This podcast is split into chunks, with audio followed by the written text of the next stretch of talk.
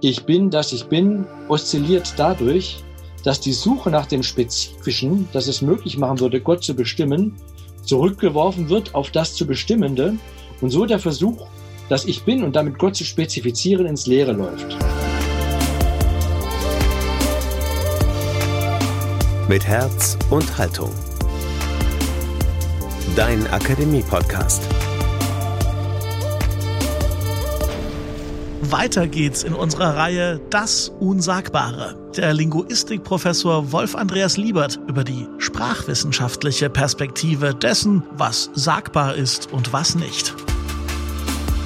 Das hier ist euer Podcast aus der Katholischen Akademie im Bistum Dresden-Meißen. Ich bin Daniel Heinze. Schön, dass ihr mit dabei seid. Heute hört ihr hier bei uns den Mitschnitt des zweiten Abends der Reihe Das Unsagbare des politischen Bildungsforums Sachsen der Konrad-Adenauer-Stiftung. Am 4. Mai ging es da um sprachwissenschaftliche Impulse. Wie sprechen wir über das Unsagbare? Welche Rolle spielt das Unsagbare in unserer Lebenswelt und welche Funktion hat es in Kultur und Religion? Ausführungen dazu hört ihr jetzt von Professor Wolf Andreas Liebert. Er ist seit 2002 Professor für germanistische Linguistik an der Uni Koblenz-Landau und seit 2020 ist er dort Dekan des Fachbereichs Philologie. Im Jahr 2020 hat er den bei De Gruyter erschienenen Sammelband Sprache und Empathie verantwortet. Noch ein letztes, bevor es wirklich losgeht, wenn ihr ganz neu hier seid. Es gibt zum Thema Das Unsagbare bereits zwei Folgen unseres Podcasts. Mehr dazu am Ende der heutigen Ausgabe.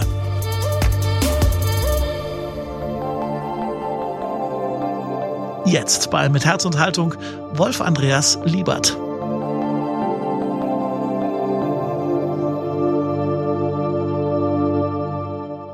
In der Begegnung mit der Installation Rabenrohr von Andreas Fischer, verehrte Damen und Herren, aus dem Jahr 2008, hören wir sich wiederholende Äußerungen über einen exzessiv und endlos rauchenden Raben, anscheinend gesprochen von einem Rohr an einem frei schwebenden Stiel, der ab und zu Klopfgeräusche macht. Das Ganze wird von einem mechanischen Apparat gesteuert.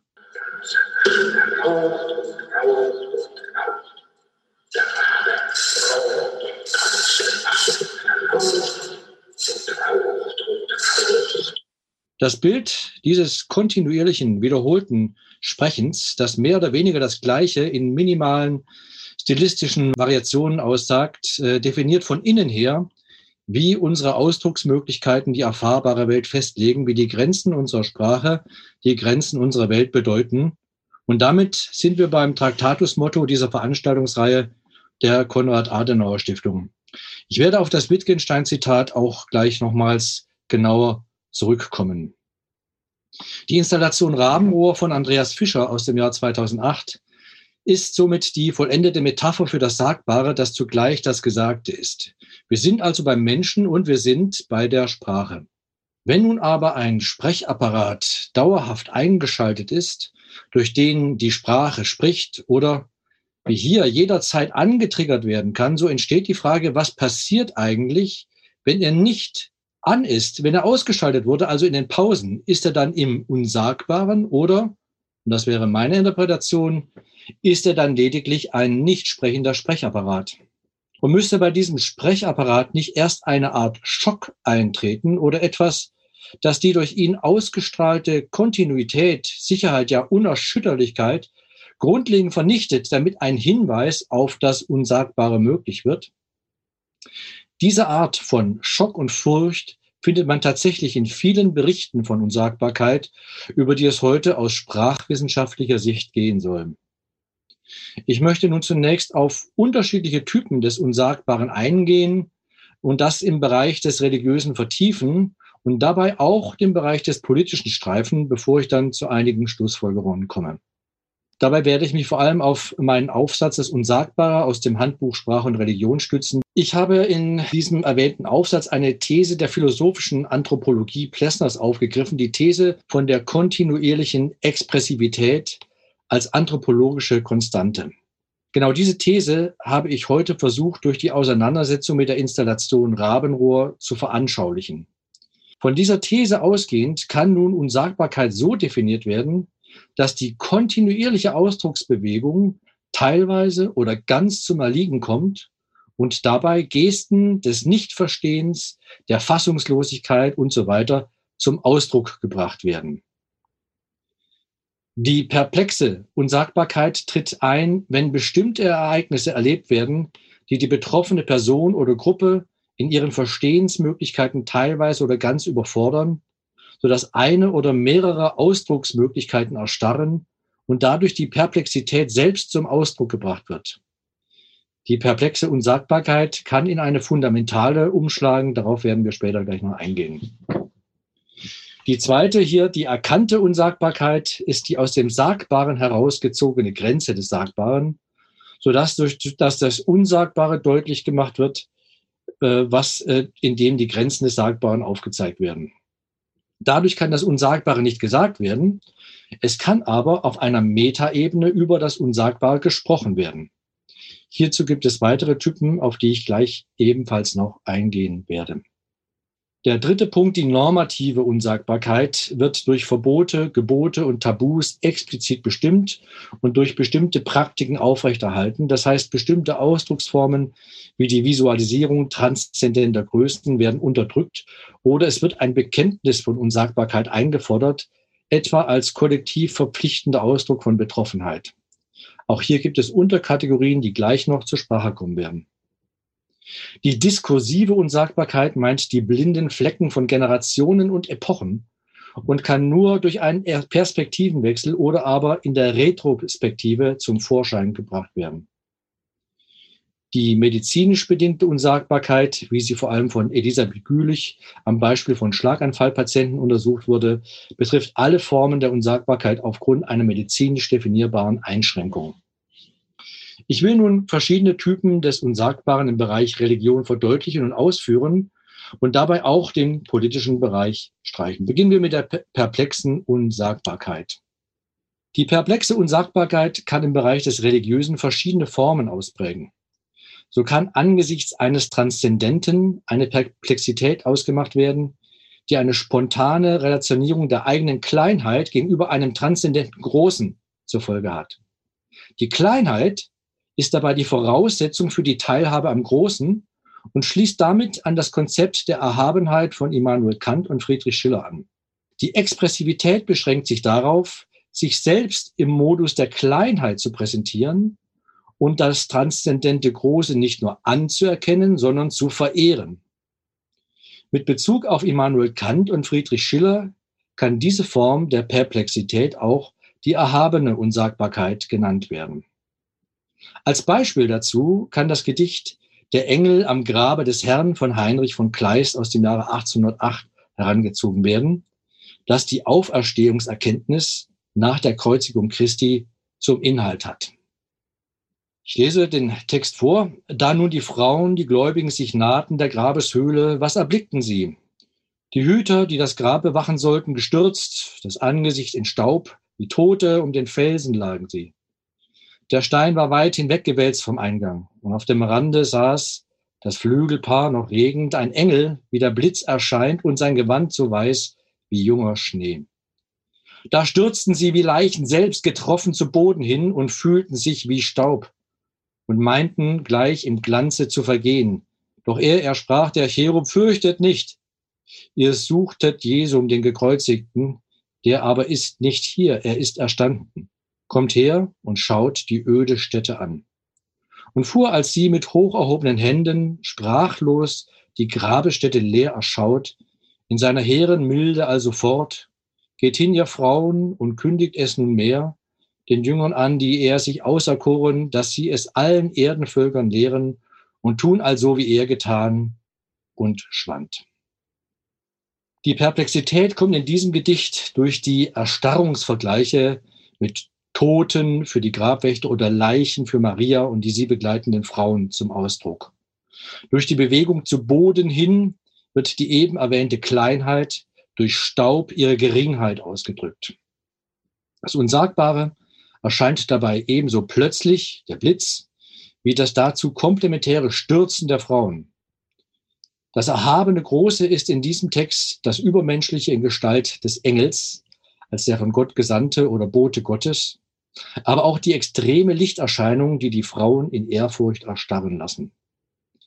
Erst als der Cherub ihnen die Furcht nimmt und sie bittet, sich selbst davon zu überzeugen, dass Jesus auferstanden sei, bewegen sie sich wieder, aber es setzt sogleich wieder eine teilweise Erstarrung ein, hier mit hoch erhobenen Händen sprachlos, als sie sich der Leerheit des Grabes aussetzen. Aus der perplexen Unsagbarkeit kann auch eine fundamentale Unsagbarkeit werden. Das Verstummen ist in diesen Fällen keine asketische Übung im Sinne eines Schweigegelübdes, sondern die spontan auftretende Unmöglichkeit, über eine längere Zeitspanne zu sprechen. Ein Beispiel hierfür wäre Hugo von Hofmanntals Chandos-Brief. Ich zitiere, mein Fall ist in Kürze dieser, es ist mir völlig die Fähigkeit abhanden gekommen, über irgendetwas zusammenhängend zu denken oder zu sprechen. Zuerst wurde es mir allmählich unmöglich, ein höheres oder allgemeineres Thema zu besprechen und dabei jene Worte in den Mund zu nehmen, deren sich doch alle Menschen ohne Bedenken geläufig zu bedienen pflegen. Ich empfand ein unerklärliches Unbehagen, die Worte Geist, Seele oder Körper nur auszusprechen. Ich fand es innerlich unmöglich, über die Angelegenheiten des Hofes, die Vorkommnisse im Parlament oder was sie sonst wollen, ein Urteil herauszubringen. Und dies nicht etwa aus Rücksichten irgendwelcher Art, denn sie kennen meinen bis zur Leichtfertigkeit gehenden Freimut, sondern die abstrakten Worte, deren sich doch die Zunge naturgemäß bedienen muss, um irgendwelches Urteil an den Tag zu geben, zerfielen mir im Munde wie motige Pilze. Zitat Ende. Die fundamentale Unsagbarkeit stellt eine Kalamität dar, die im Zuge eines sich verstärkenden autohermeneutischen Gewahrwerdens der Arbitrarität, also der willkürlichen Natur von Zeichen entsteht. Während die perplexe Unsagbarkeit zwar einen biografischen Einschnitt markieren kann, sich aber dennoch irgendwann auch wieder auflöst, ist der Ausgang der fundamentalen Unsagbarkeit dagegen ungewiss. Sie kann die Basis für einen Erkenntnisprozess sein oder auch in endlose Depression führen. Ich komme damit zur erkannten Unsagbarkeit. Die erkannte Unsagbarkeit kann in zwei Erscheinungen auftreten, der analytischen und der geschauten Unsagbarkeit. Die analytische Unsagbarkeit ist eine indirekte Bestimmung des Unsagbaren durch die Bestimmung des Sagbaren. Am meisten diskutiert und hier vorhin auch schon angedeutet und hier in der Vortragsreihe auch als prominentes Motto genannt, ist der Tractatus Logico Philosophicus von Ludwig Wittgenstein aus dem Jahr 1918. Hier wird diese Grenze explizit markiert. So heißt es über die Aufgabe der Philosophie 4.115 Sie wird das Unsagbare bedeuten, indem sie das Sagbare klar darstellt. Später wird das Sagbare auch aus der Sprache heraus abgegrenzt. 5.6. Die Grenzen meiner Sprache bedeuten die Grenzen meiner Welt. Unser Vortragsmotto für diese Vortragsreihe. Dies bedeutet allerdings nicht, dass es Unsagbares nicht gäbe. Wir lesen bei 6.522, es gibt Unaussprechliches, dies zeigt sich. Es ist das Mystische. Neben der analytischen Vorgehensweise zeigt sich im Bereich des Religiösen jedoch noch eine weitere Form der erkannten Unsagbarkeit, die nicht argumentativ vorgeht, sondern künstlerisch. Das Unsagbare ist erfahrbar, aber nicht theoretisierbar. So schreibt etwa Frank Habermann in seiner Abhandlung Literaturtheorie der Unsagbarkeit. Die Künste hingegen scheinen eine höhere Affinität zum Unsagbaren zu haben und bieten sich als Medien zu seiner Erfahrung an, schreibt Frank Habermann. Nun wäre es eine vorschnelle Gleichsetzung und vielleicht auch eine Vereinfachung, künstlerische Expressivität mit einer Sagbarkeit des Unsagbaren gleichzusetzen. Im Folgenden soll aber gezeigt werden, dass im Bereich des Religiösen künstlerische Ausdrucksformen für das Unsagbare, insbesondere lyrische, narrative und metaphorische, aber auch bildnerische, musikalische und performative eine bedeutende Rolle spielen und sich von der analytischen Unsagbarkeit durch die Art der Erkenntnisgewinnung unterscheiden, da die Unsagbarkeit nicht philosophisch deduktiv erkannt wird, sondern in einer Art, einer Art geistigen Schau, die etwa aus einer fundamentalen Unsagbarkeit, die ich oben gerade ausgeführt habe, erwachsen kann. Man kann sie daher auch geschaute Unsagbarkeit nennen. Dieter Mersch hat zuletzt 2009 in Kunst als epistemische Praxis die Gleichrangigkeit dieser beiden Erkenntnisformen vertreten. Und in der Tat kann auch die geschaute Unsagbarkeit als Ergebnis eines Erkenntnisprozesses verstanden werden, aus dem sich Aussagen und Äußerungen anderer Art über das Unsagbare ergeben, nicht zuletzt sprachskeptische Aussagen darüber, ob Sprache insgesamt oder ein bestimmter Modus von Sprache oder bestimmte Kunstformen in bestimmter Weise geeignet oder ungeeignet sind, um das Unsagbare auszudrücken beziehungsweise es zu konstituieren. Zur Sprachskepsis gibt es einige weitere Literatur, auf die ich aber an dieser Stelle nicht eingehen will. Ich möchte noch auf andere kulturelle Kontexte eingehen, wo diese Frage ebenfalls diskutiert wird. In einer der wichtigsten äh, Lehrreden Buddhas, dem Diamant Sutra, wird diese Rolle von Sprache explizit angesprochen. Bevor wir in das Zitat gehen, müssen Sie aber wissen, dass Tadagata, ein Wort, das darin vorkommt, eine sehr vielschichtige Bedeutung besitzt, von der wir im Moment aber nur wissen müssen, dass Tathagata ein Beiname des Buddhas ist. Eine Anrede, Weltverehrter, ist auch lediglich eine Anrede Buddhas. Und jetzt können wir in das Zitat gehen. Ich zitiere nach der Ausgabe von Thich Nathan. Was denkst du, Subhuti, ist es möglich, den Tathagata anhand körperlicher Kennzeichen zu erfassen? Nein, Weltverehrter. Spricht der Tathagata von körperlichen Kennzeichen, so gibt es doch keine Kennzeichen, über die zu sprechen wäre. Der Buddha sagte zu Subhuti, wo es etwas gibt, das durch Zeichen unterscheidbar ist, da gibt es Täuschung. Wenn du die zeichenlose Natur der Zeichen sehen kannst, dann kannst du den Tathagata sehen. Bei einem Sprachwissenschaftler natürlich ein Hammersatz. Deshalb gehe ich auch gleich zum nächsten Typ von Unsagbarkeit über, nämlich zur normativen Unsagbarkeit. Während die perplexe Unsagbarkeit stark vom religiösen Erleben geprägt ist, besitzt die normative Unsagbarkeit Funktionen der Enkulturation, der Institutionalisierung und der Herrschaftsregulierung. Perplexe und normative Unsagbarkeit hängen somit zusammen, ohne dass dieser Zusammenhang hier jetzt genauer ausgeführt werden kann. Jedoch erscheint bereits in den Berichten von William James das Erleben so intensiv, das Erhabene so wunderbar und mächtig, dass dies mit Unbeteiligten kaum geteilt werden kann, zumindest nicht, wenn dies im Rahmen gegenseitiger Anerkennung geschehen soll. Die Enkulturation der Alltagswirklichkeit versagt und bestenfalls kann ein religiöses Deutungsgefüge die Integration der religiösen Erfahrung übernehmen. Gebote und Verbote stellen also auch eine Möglichkeit dar, das Erleben von Erhabenem in seiner Qualität für die Gläubigen zu schützen damit diese sich mit ihrem Erlebten in einem religiösen Deutungsrahmen neu enkulturieren können. Die manipulative Nutzung von zur Herrschaftsausübung ist darin allerdings ebenso angelegt wie eine sich verselbstständigende Institutionalisierung, die Gebote und Verbote für den visuellen, sprachlichen, musikalischen oder allgemeinen künstlerischen Ausdruck verhängt. Der Inhalt der Verbote kann von Beleidigungen des Transzendenten bis zu dessen Nichtanerkennung oder auch dessen simplem Ignorieren variieren. Es ist naheliegend, dass innerhalb einer non-transzendenten, das heißt nicht religiösen Positionierung wie dem Atheismus, zunächst gar keine Verbote in Bezug auf ein transzendentes bestehen.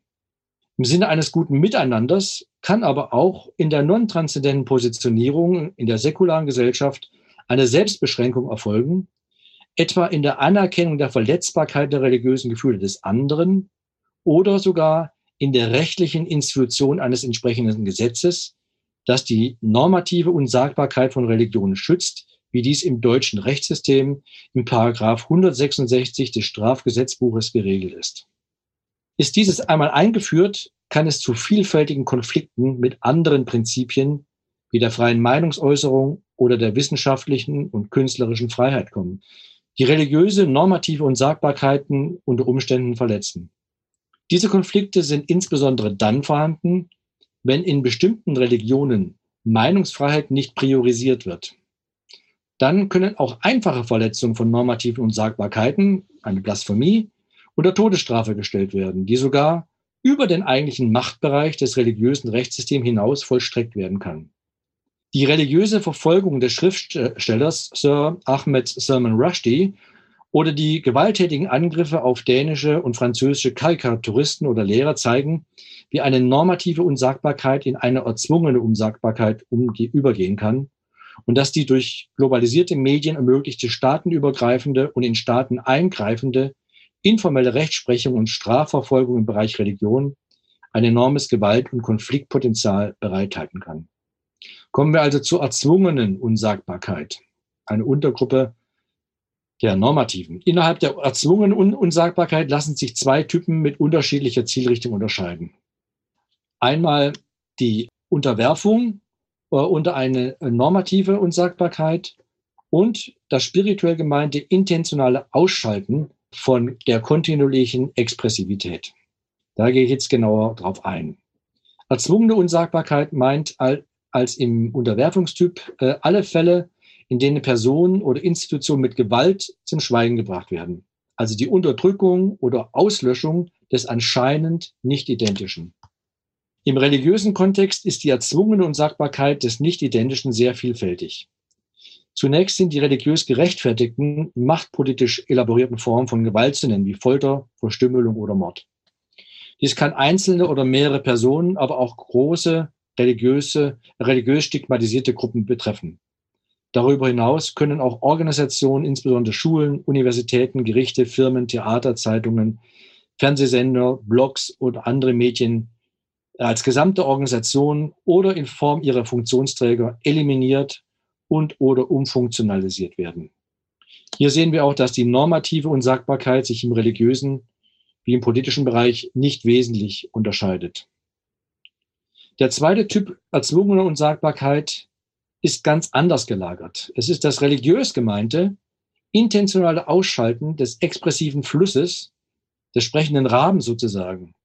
Es stellt das Gegenteil der ersten dar, da der erste auf Unterdrückung und Blockierung des, des äh, Nicht-Identischen abzielt, hier aber auf des, des Identischen.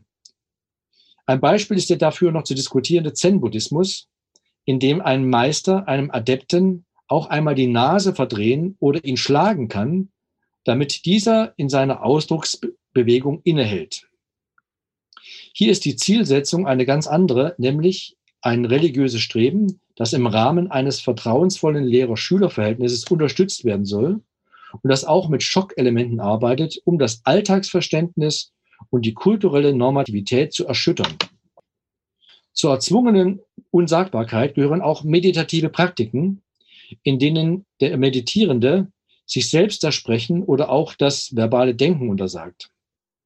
Die darin liegende Paradoxie wurde früh erkannt, etwa von Zheng Zan aus dem 5. 6. Jahrhundert, dem sogenannten dritten Patriarchen des Zen. Er sagt, Zitat, wenn du Ruhe finden willst und dann versuchst, deine Geschäftigkeit zu beenden, dann ist dieser Versuch Teil deiner Geschäftigkeit. Also kommt nicht heraus.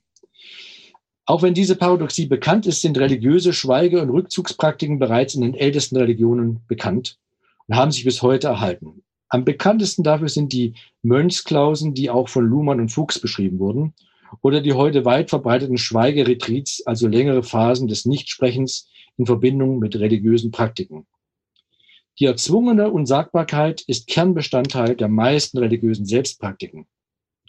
Die Expressivität wird dabei durch rituelle Bewegungen reguliert oder diese werden gänzlich zum Erstarren gebracht, wie im folgenden Beispiel aus dem tibetischen Buddhismus.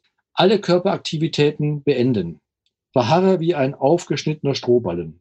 Jegliches Sprechen und Denken beendend. Verharre wie eine Laute mit durchgeschnittenen Seiten. Jegliche geistige Aktivität vollständig einstellen. Das ist Mahamudra. Das ist also von der tibetischen Yogini Machi aus dem Vajrayana-Buddhismus des 11. Jahrhunderts. Der Sinn dieser Meditationen beziehungsweise Exerzitien liegt dabei nicht auf einer normativen oder moralischen Ebene, sondern in dem Versuch, eine Bereitschaft für Differenzlosigkeit herzustellen, auf die ich nun im folgenden Abschnitt noch eingehen will. Während jetzt die oberen verschiedenen Aspekte und Spielarten von Unsagbarkeit einzeln thematisiert wurden, zeigt sich Unsagbarkeit im Bereich des Religiösen jedoch als komplexes Phänomen, in der viele Spielarten beteiligt sein können. Diese sollen nun anhand verschiedener Beispiele diskutiert werden. Zunächst äh, soll es um die bekannte Erzählung über den um, äh, Untergang von Sodom und Gomorra und die Errettung Lots gehen, in der Unsagbarkeit in der Verwandlung von Lots Frau zur Salzsäule personifiziert wird. Dann sollen Beispiele untersucht werden, in denen das Unsagbare als Sprecher auftritt und dann werden wir Textstellen untersuchen, in denen das Unsagbare als Namenloses dargestellt wird. Und schließlich wird, wie angekündigt, das Unsagbare Ausgangspunkt und Ziel von spirituellen Bemühungen sein, wie im Zen-Buddhismus, in denen Unsagbarkeit als Differenzlosigkeit betrachtet wird. Zunächst also zu Sodom und Gomorra.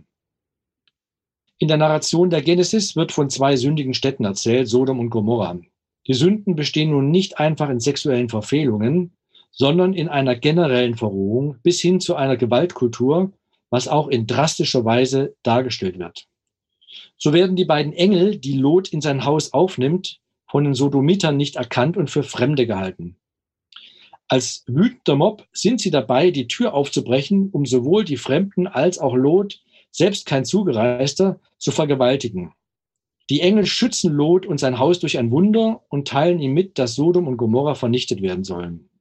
Lot und seine Familie müssen geradezu zur Flucht gedrängt werden, da sie dies nicht glauben können.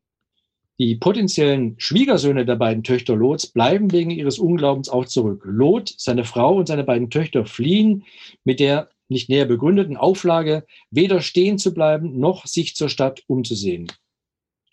Lots Frau hielt sich bekanntermaßen nicht daran und wurde in eine Salzsäule verwandelt. Und das ist der berühmte Satz eben, Genesis 1926, Lots Frau sah hinter sich und ward zur Salzsäule. Der auch in der Alltagssprache geläufige Phraseologismus zur Salzsäule erstarren übernimmt aus der Bibelerzählung den Aspekt des plötzlichen Einhaltens aller Ausdrucksbewegungen. Das Bild der Salzsäule in der Genesis enthält darüber hinaus allerdings noch viele weitere Aspekte. Denn es stellt den größtmöglichen Gegensatz zur menschlichen Ausdrucksbewegung dar. Ein Bild der Leblosigkeit und der endgültigen kristallinen Erstarrung durch den physisch unmöglichen Wechsel aus dem organischen in den anorganischen Bereich. Hierbei ist eine gängige theologische Interpretation, diese Erzählung sei als Bestrafung Gottes der Unfolgsamkeit der Frau Lot zu sehen. Es wäre mithin eine in diesem Fall vom mosaischen Gott erzwungene Unsagbarkeit, getan durch die Allmacht Gottes, der auch Naturgesetze aufheben kann. Häufig findet man auch moralische Interpretationen, etwa man solle nicht an der Vergangenheit festhalten. In der Bibel selbst wird diese Erzählung mehrfach angesprochen, ausführlich in Die Weisheit Salomons. Die Weisheit bezieht sich explizit auf Genesis 19, verweist jedoch auf den gleichnishaften Charakter dieser Passage, wie sie auch in den meisten Formen der Bibelexegese angenommen wird. Im Kapitel Das rettende Walten der Weisheit von Adam bis Mose wird das Prinzip der Weisheit als göttliches Prinzip eingeführt und dabei auch die Errettung Lots und seiner Familie aus Sodom und Gomorra. Darauf wird dann Bezug genommen. Zitat. Die Weisheit rettete den Gerechteten, als er beim Untergang der Gottlosen vor dem Feuer floh, das auf die fünf Städte herabfiel. Von ihrer Bosheit zeugen noch heute rauchendes und ödes Land, Bäume, die zur Unzeit Frucht bringen und eine Salzsäule, die dasteht als Denkmal einer ungläubigen Seele. Denn sie achteten die Weisheit nicht und hatten danach nicht nur den Schaden, dass sie das Gute nicht erkannten, sondern hinterließen den künftig Lebenden auch noch ein Denkmal ihrer Torheit, damit ihr Irrtum keinesfalls verborgen bliebe. Die Weisheit aber errettete die aus allen Nöten, die ihr dienen. Zitat Ende.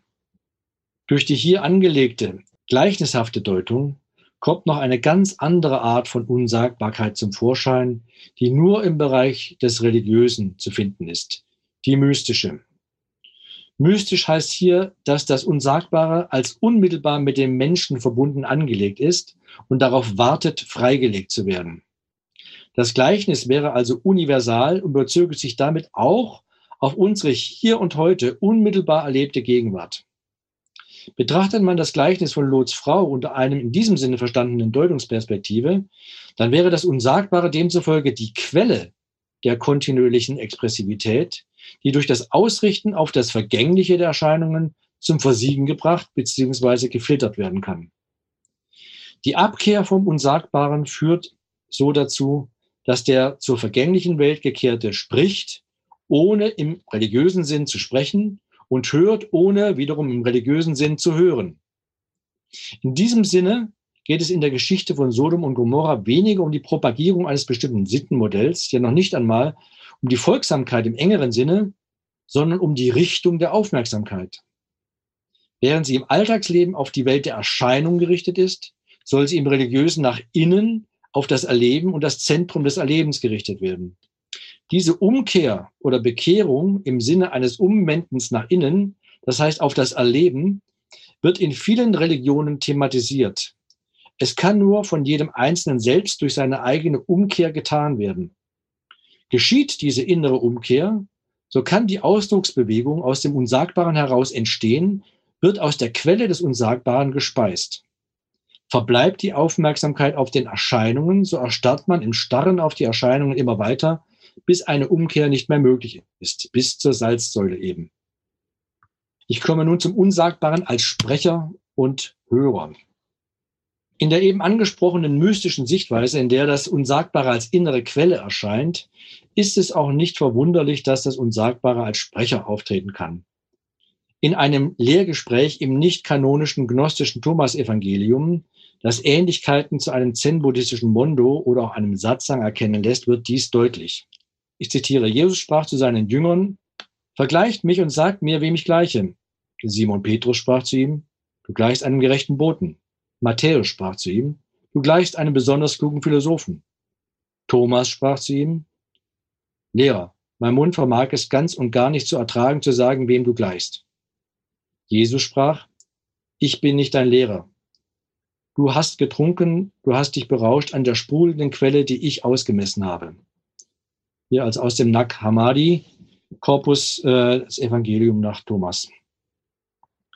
Als Thomas versucht, der Aufforderung nachzukommen und einen Vergleich zu ziehen, versagt er unter Qualen. Dieses kommunikative Versagen führt aber gerade zur Anerkennung des Thomas durch Jesus als einesgleichen, der das Lehrer-Jünger-Verhältnis hinter sich gelassen hat. Die hier ausgesprochene Quellenmetaphorik wird später aufgegriffen und auch gedeutet. Zitiere, Jesus spricht, wer von meinem Mund trinken wird, wird werden wie ich. Ich selbst werde zu ihm werden und was verborgen ist, wird sich ihm offenbaren. Zitat Ende. Durch diese zweite Passage wird nun die zuvor zitierte verdeutlicht, dass nämlich Thomas zu Jesus geworden ist. Ich selbst werde zu ihm werden und das Unsagbare sich als, wieder das Zitat, sprudelnde Quelle durch ihn ausdrückt. Dieser neue kommunikative Modus, ein Hybrid aus Ethnonarration und poetischem Sprechen, bildet eine Sprache der Verständigung, die die Aktivierung eines bestimmten Modus des Verstehens voraussetzt. Dieser Modus zeigt sich im Sprechen, vor allem aber im Hören. Dazu führt der indische Weise Sri Nisargadatta Maharaj den Begriff des intuitiven Hörens ein. Der kommunikative Kontext ist ein sogenanntes Satsang.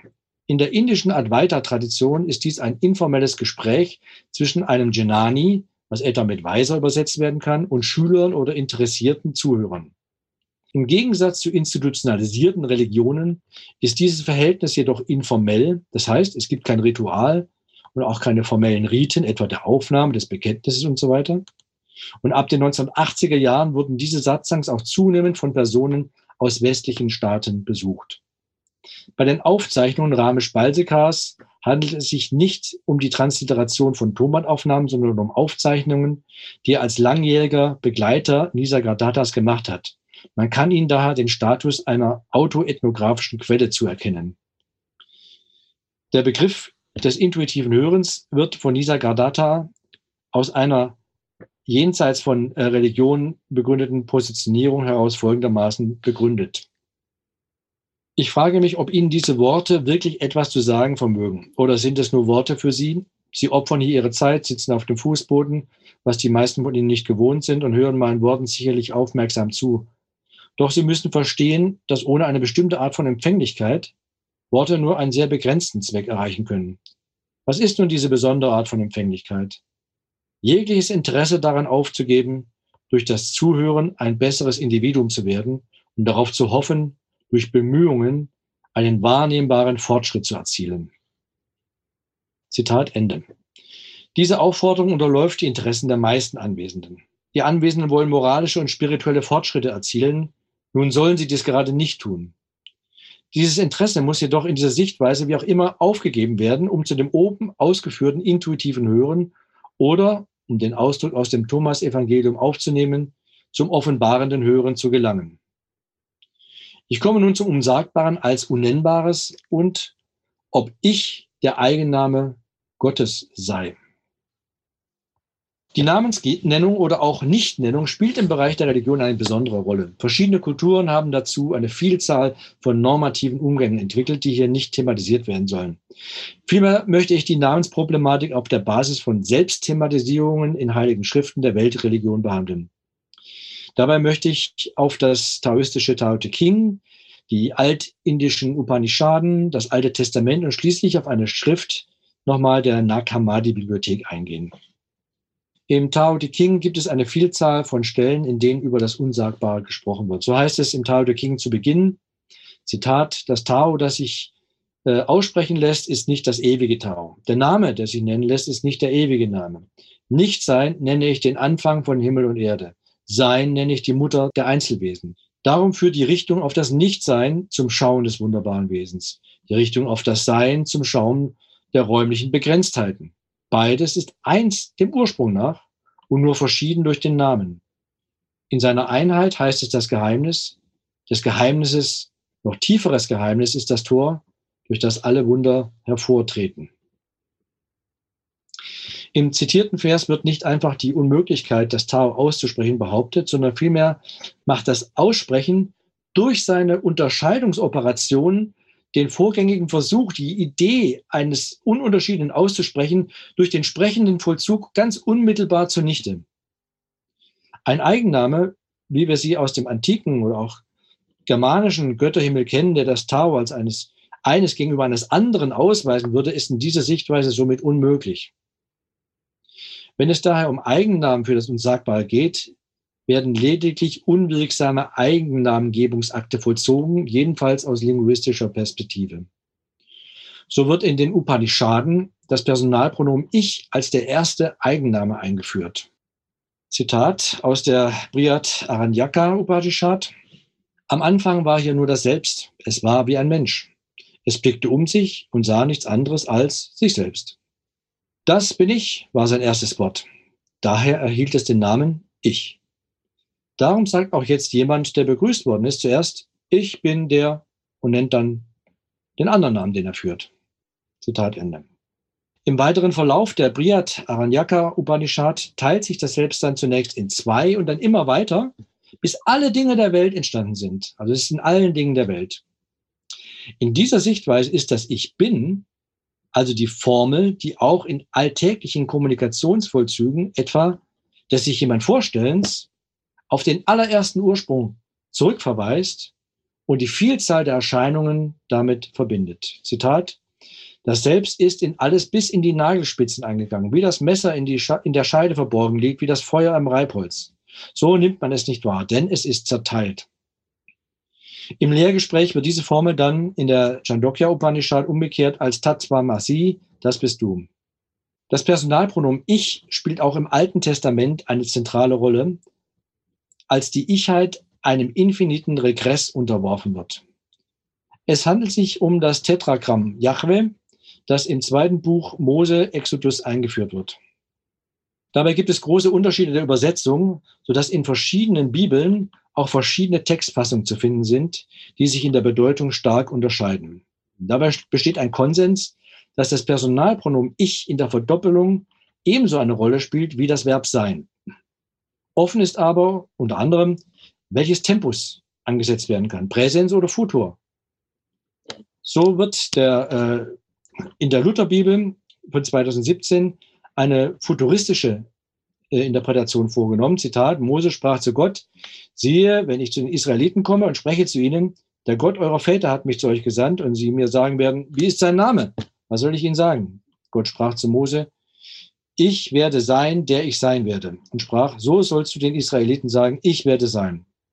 Der hat mich, der hat mich zu euch gesandt. Zitat Ende. Die englischen Fassungen unterscheiden sich in zwei interessanten Punkten.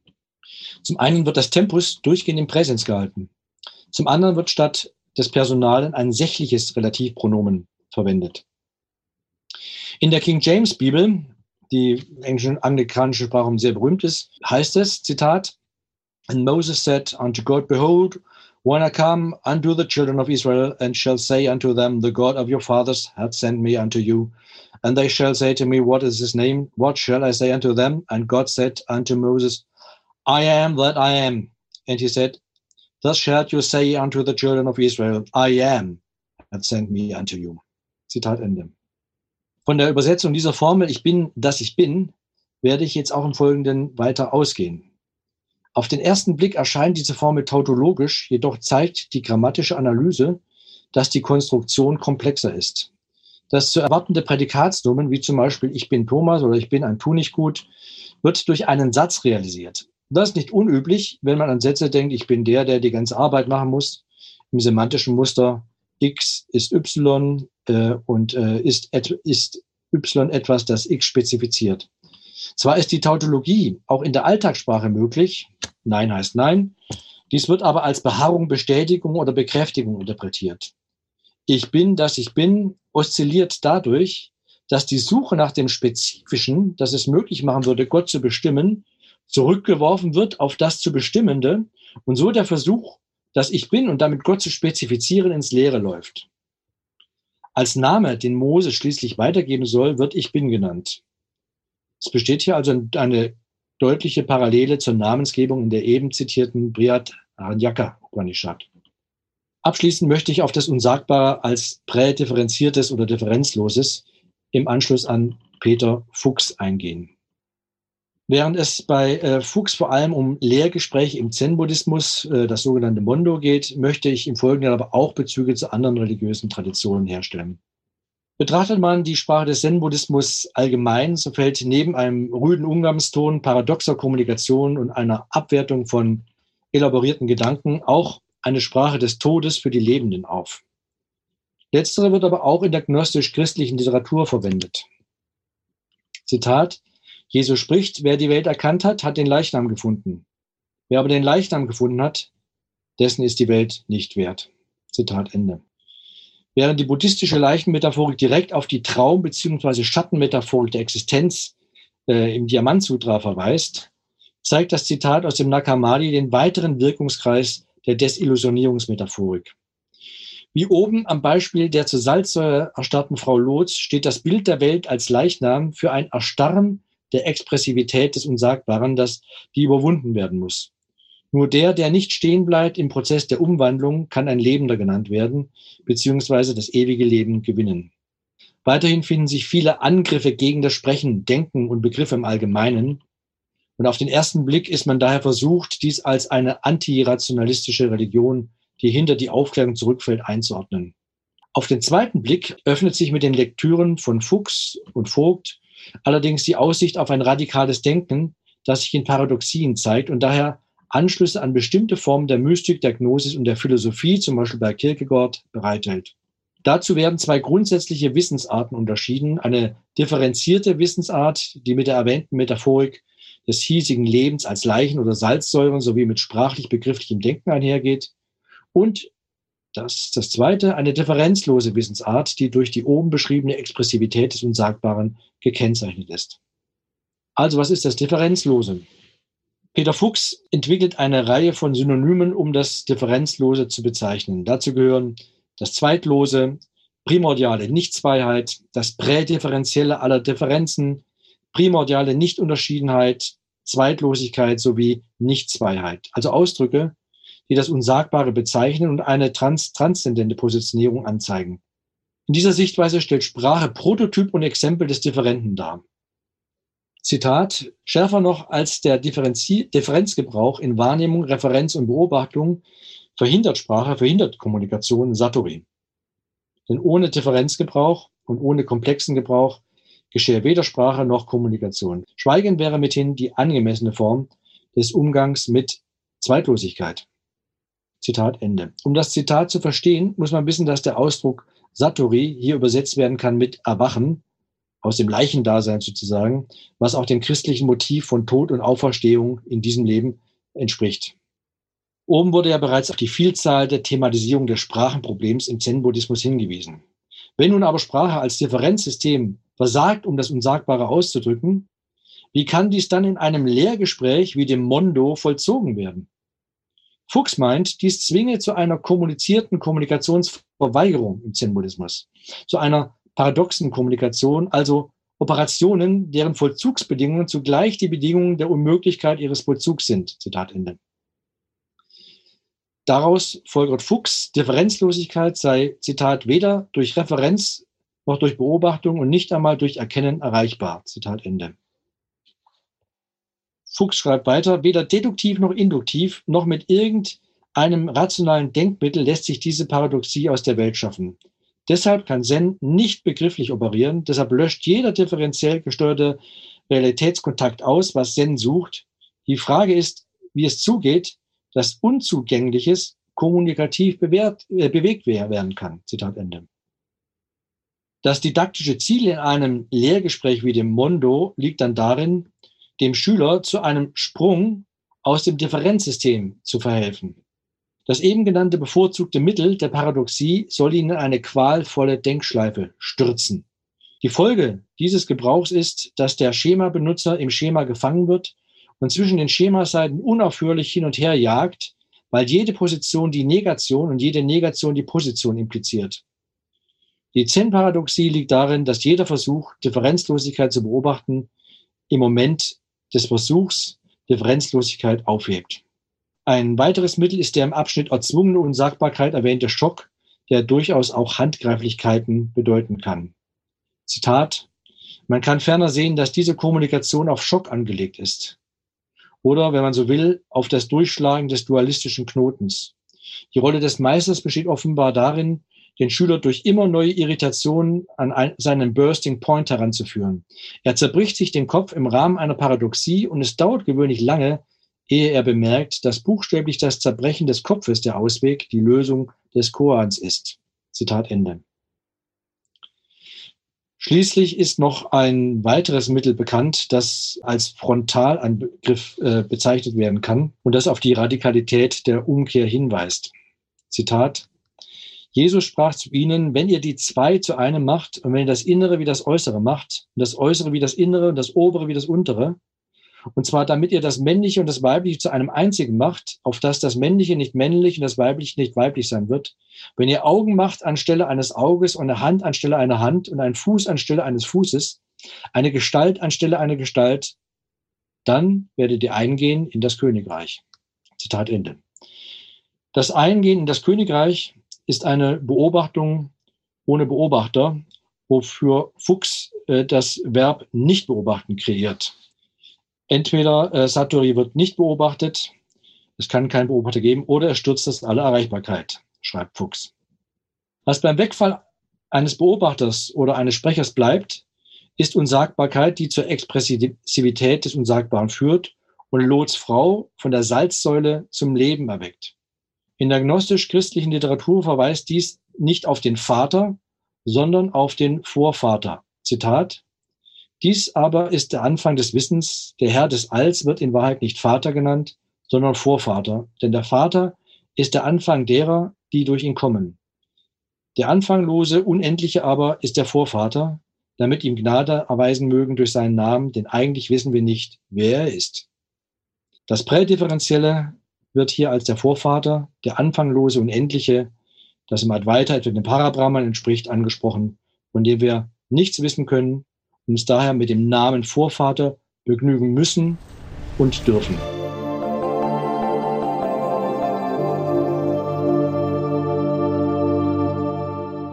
Wolf Andreas Liebert über die sprachwissenschaftliche Perspektive des Unsagbaren. In Zusammenarbeit mit der Konrad-Adenauer-Stiftung stellen wir euch die Vorträge der Reihe Das Unsagbare hier als Zoom-Mitschnitte im Podcast im Laufe des Sommers nach und nach vollständig zur Verfügung.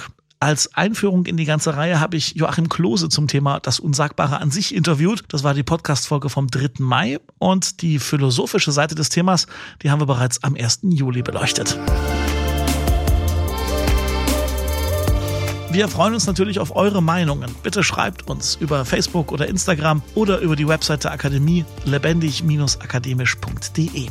Und um keine weitere Folge zu verpassen, bitte diesen Podcast hier kostenlos abonnieren. Und wenn euch gefällt, was wir hier machen, dann empfehlt uns gerne weiter oder gebt uns eine gute Bewertung bei Apple Podcasts oder einen Daumen hoch bei YouTube. Vielen Dank fürs Zuhören. Tschüss und bis zum nächsten Mal. mit Herz und Haltung. Dein Akademie-Podcast.